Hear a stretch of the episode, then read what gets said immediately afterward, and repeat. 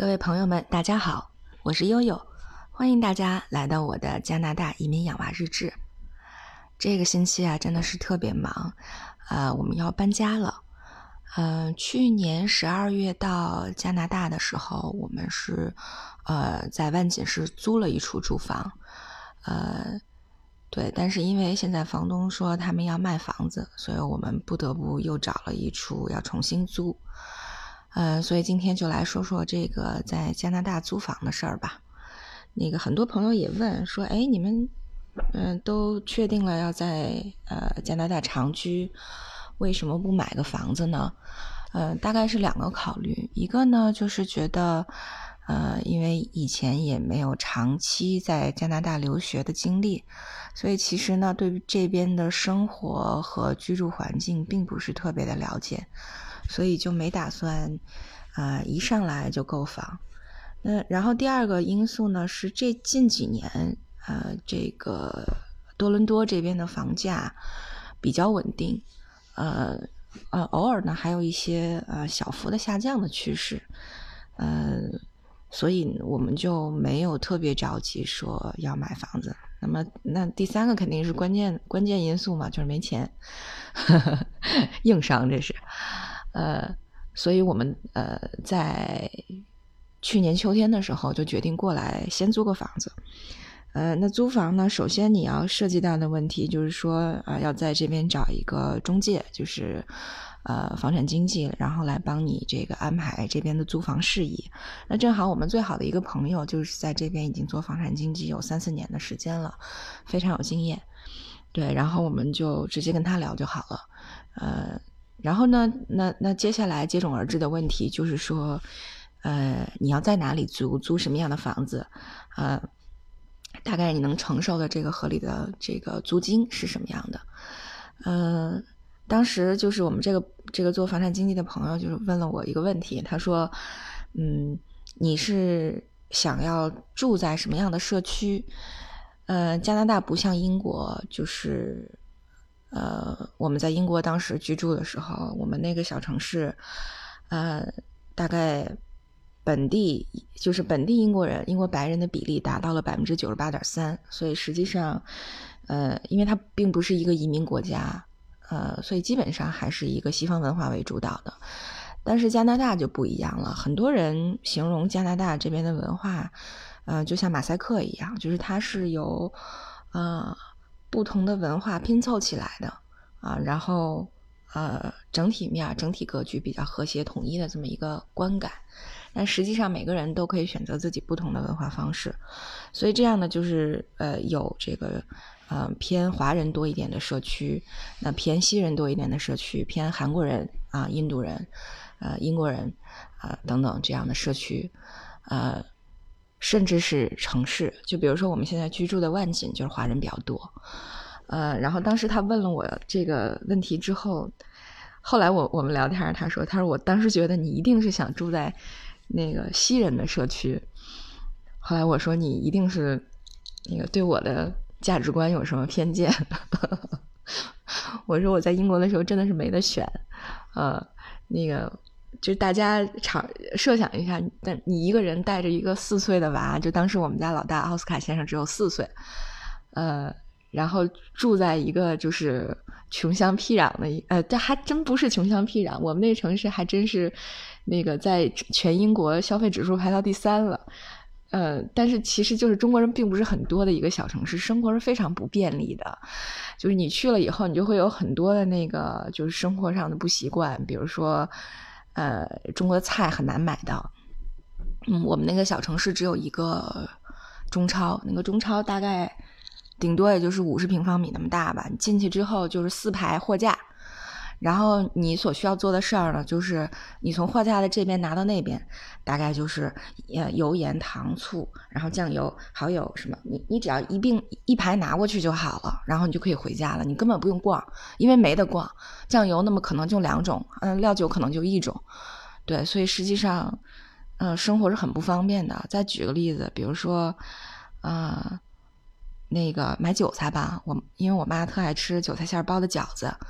那个韭菜差不多是，他有一次数了，它是二十一根儿，呃，一共是两磅啊，这是说的是二零一三年的事儿哈，五那个六年前，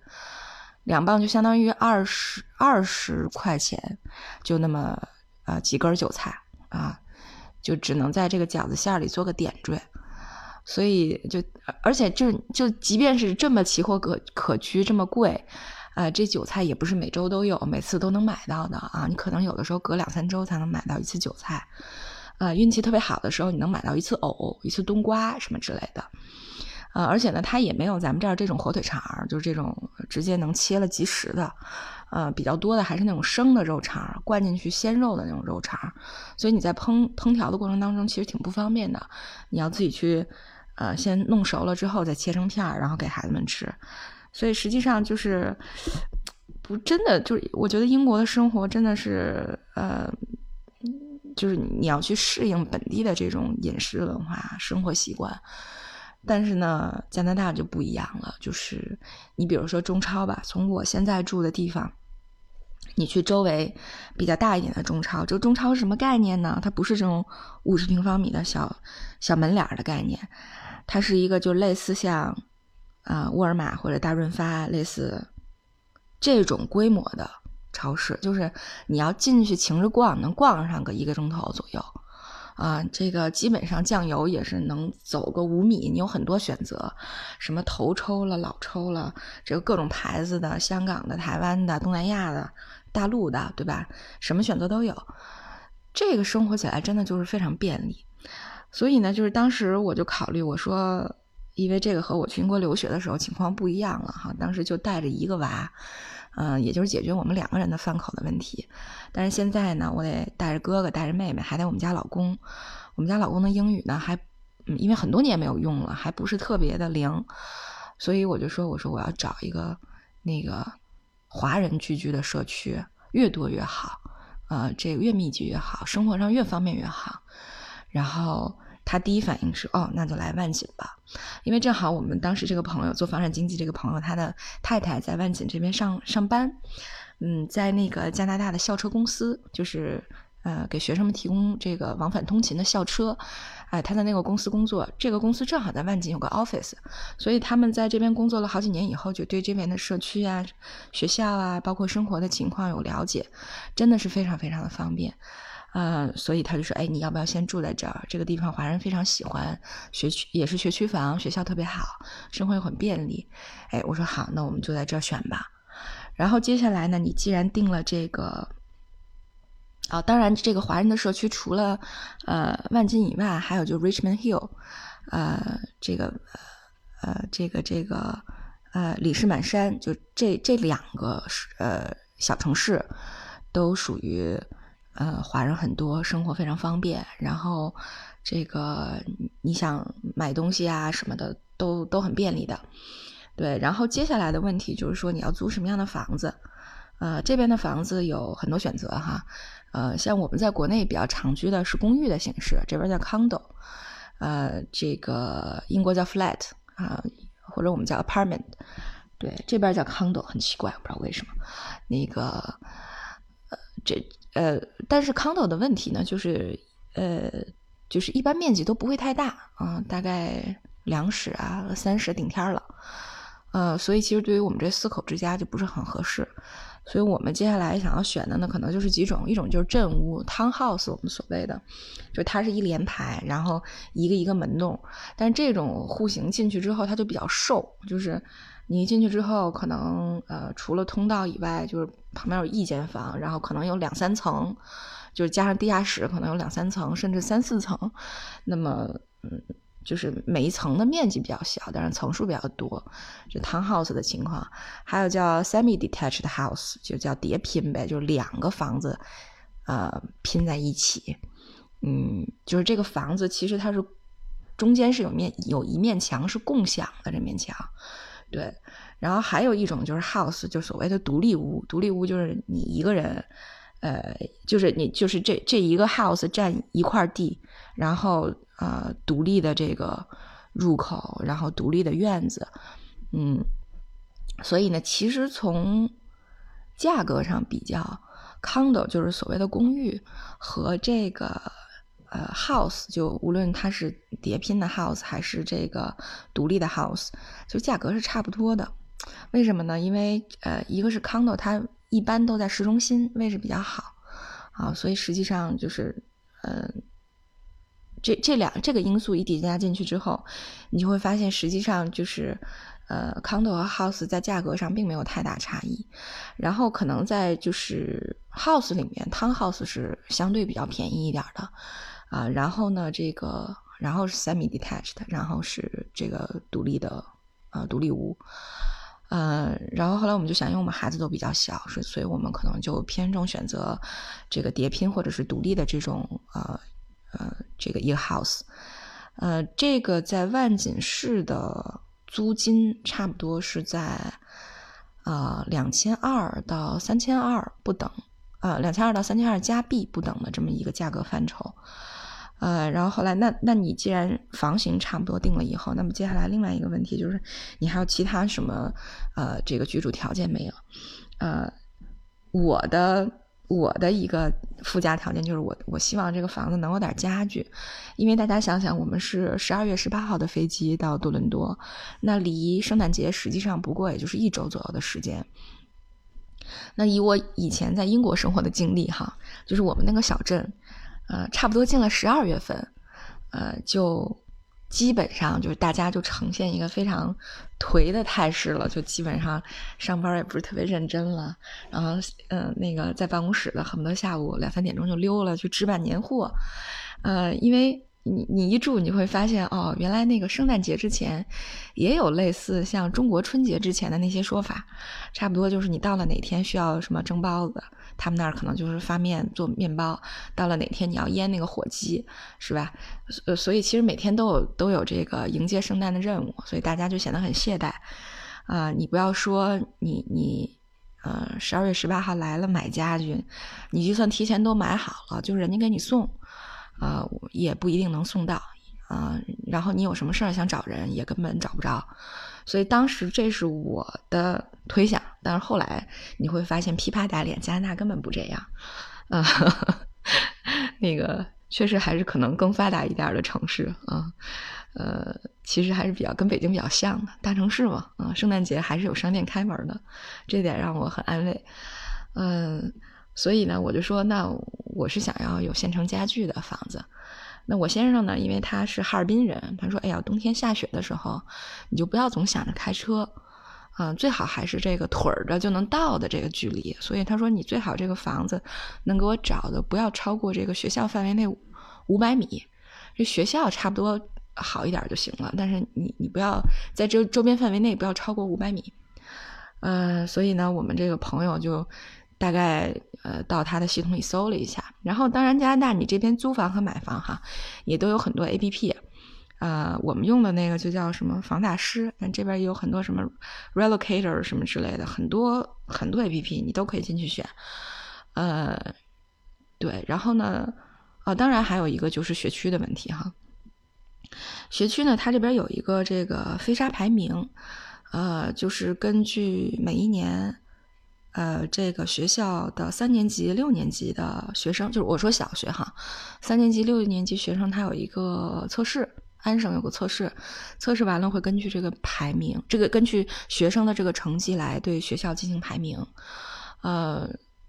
所以呢，就是大概有几千所学校里面，你就看你这个学校排在这几千所里面的第几名吧。反正我的心里是两百名，我两百名之内，我基本上都能接受。呃，所以实际上我觉得没太所谓啊，呃，就这样呢，我们就找到了目前住的这个房子，呃，哦哦，对对对，中间还有个小插曲，还不是一上来就找到了这个，一上来我们找到了一个就是，呃，在这边特别大的一个超市叫大统华，就华人超市，特别方便，呃，在这个大统华旁边啊有一个房型，然后呢，呃。这个，当你确定了，哎，这个房子你看着挺好，哎，它有家具，然后它离学校大概也就是三百米远啊，一出这个小街的路口就是学校，都很好，哎，那么下面的问题就来了，也就是说你要租这个房子，你要下 offer 的时候，呃，房东就会开始这个房东和对方的经济就开始选择了，因为我们这个家庭呢是这个新移民，新移民的问题就是说，你以前并不是加拿大的税务居民，你没有在这边还呃开过信用卡，还过信用卡，交过水电费，呃，这个有工作啊，有工资，有税收，有缴税，所以呢，问题就是说你在这边就没有一个完整的信用记录。